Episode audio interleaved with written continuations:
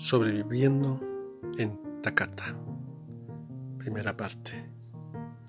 La ley del gallinero. En 1982 nos condenaron a Charlie Robles y a mí a un mes de vacaciones en Takata.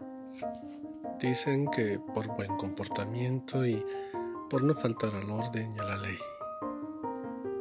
En fin, sea como sea, arribamos al hogar vacacional Takata una madrugada bien fría. Y lo primero que nos ordenaron hacer fue una formación militar, por orden de estatura. Me asignaron a un grupo de forajidos que venían quién sabe de dónde. También me asignaron un número, 100, y una categoría, mediano. Charlie era el 97, me parece. Compartiríamos mesa toda la temporada, así que más nos valía llevarnos bien entre nosotros. Y resultaron ser inofensivos. Y al rato ya andábamos compartiendo apodos. A mí me pusieron cartucho, cuando no. Los otros eran el oso y el lagarto. Le tocó el turno al más flaquito y lunarejo y como tenía un gran lunar justo en medio de la frente, todos le pusimos Madre Hindú, cosa que no le gustó para nada.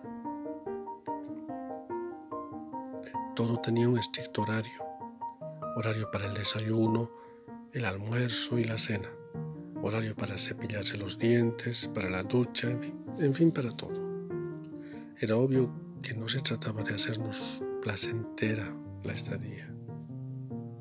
Teníamos todo el día desde las 9 hasta las 6 para estar en el gran patio de recreo. Allí reinaba la ley del gallinero. Aunque habían columpios, sube y bajas, toboganes y otros 20 juegos, pues todo el mundo codiciaba los columpios, que eran escasos. Pero entonces Cuatro grandulones, caras de pocos amigos, se adueñaron por la fuerza de todos los columpios. Pobre del que se atreviera a acercarse mientras ellos estaban ahí. Una tarde vi que los columpios estaban libres. ¡Qué suerte! Y me subí rápidamente a uno. Entonces apareció uno de los grandulones, el más flaco, y se acercó hasta donde yo estaba. Andate de aquí, largo, vete.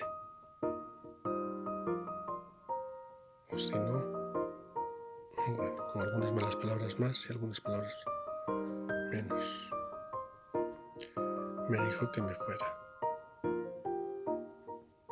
Él estaba solo, así que tanto miedo no le tuve. Y repentinamente me acordé de la lección de boxeo que mi amigo Beltrán me había dado en la escuelita. Y quizás me le tiro encima y sin darle tiempo a decir ni tus ni mus, la metrallo con miles de punch directos a la cara. Y magia. Él empezó a tomar chocolate a un costado del columpio y a lloriquear. Después me escapé corriendo hasta el otro patio donde estaban las monjitas. Uf. Al día siguiente estalló la bronca. Y los cuatro malosos grandotes se me vinieron encima cuando nos largaron al gran patio de recreo. Alcancé a huir hasta el sector de las duchas y ellos venían pisándome los talones. Me metí ahí a prisa y me introduje adentro de una ducha, escondiendo bien los pies. Ellos entraron y empezaron a buscar puerta tras puerta. Y para mi suerte, los oí salir de allí. Sin dudar, me lancé a la carrera y salí de mi escondite en dirección a donde quiera que estuviesen las monjitas, ellos pisándome otra vez los talones. Por fin encontré a la madre Estíbaris, platicando con otra monjita debajo de una sombrilla. Luego, a su lado, me acerco y me siento como si nada pasara. Los cuatro furiosos gamberros llegan también a mi lado, pero al ver a la madre se contienen a duras penas. Están rojos de rabia y el más gordo de ellos se me acerca para susurrarme al oído terribles amenazas. No sé de dónde saqué la osadía para darle rápidamente al gordo un punch a la velocidad de un rayo, directo a la cara. La monjita no alcanzó a verme. Y él, estallando como un volcán, me propina un golpe cerca de la oreja. Pero a él sí lo ven las dos monjitas, a mí no. Y sácate, él y su grupo pasaron dos semanas limpiando los dormitorios. Y a mí me mimaron y me llevaron a la enfermería.